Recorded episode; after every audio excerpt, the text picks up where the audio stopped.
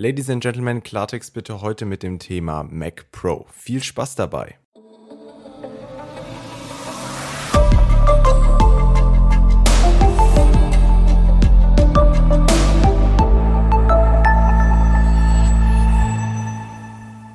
Apple steht ja seit einiger Zeit doch in recht scharfer Kritik, vor allem aus dem Hause der Pro-Kunden. Hier jetzt kurz zum Verständnis, der Pro-Kunde von Apple ist jemand, der mit dem Produkt, was er bei Apple gekauft hat, wirklich produktiv und kreativ arbeiten möchte und somit auch seinen Lebensunterhalt verdient, beispielsweise Fotografen oder Musiker. Das Problem, weshalb es jetzt die Kritik gibt, ist, dass der eigentlich leistungsstärkste und vor allem auch teuerste Mac, der Mac Pro seit 2013 kein wirkliches Update mehr bekommen hat. Vollkommen verständlich also, dass es jetzt aus dem Hause der Pro-User Kritik gibt und vor allem die Forderung nach einem neuen High-End Mac.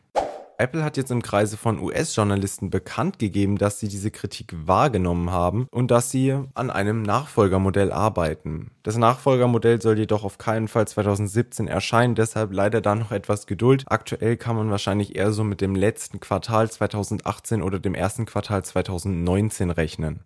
Besonders oft wird am aktuellen Mac Pro ja das Design kritisiert, das zwar einen sehr guten Wärmeabfluss gewährleistet, aber Erweiterungen wie beispielsweise neue Grafikkarten, neue Festplatten und vor allem stärkere Hardware einfach nicht zugelassen hat.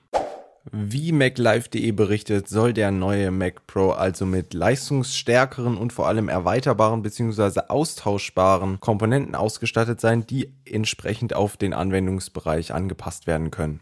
Bekannt wurde auch, dass Apple an neuen eigenen Bildschirmen arbeitet. Anscheinend hat Apple jetzt endlich mal die Kritik wahrgenommen, vor allem das negative Feedback bezüglich ihres Angebotes an externen Bildschirmen.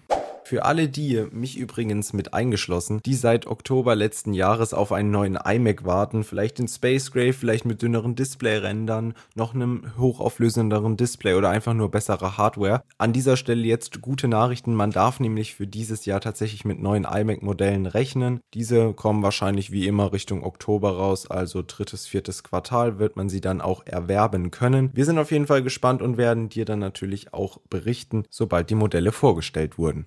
Dann war es das jetzt von der heutigen Folge des Klartext Podcastes. Ich hoffe natürlich, es hat euch gefallen und ihr konntet wieder etwas mitnehmen rund um das Thema Apple bzw. um den neuen Mac Pro, der kommen soll. Natürlich alles wieder nur Spekulation. Man weiß natürlich nicht genau, was jetzt alles am Ende kommt. Was klar ist, ist aber, dass Apple tatsächlich an einem neuen Gerät arbeitet. Wenn du jetzt einen Themenvorschlag hast oder uns weiter verfolgen möchtest, dann abonniere unseren Podcast doch hier auf iTunes, folge uns auf Twitter, Facebook oder Instagram, dort erreicht ihr uns unter dem Username Klartext. Wir freuen uns auf dich und dürfen dich hoffentlich am nächsten Sonntag wieder begrüßen, wenn es heißt Klartext bitte.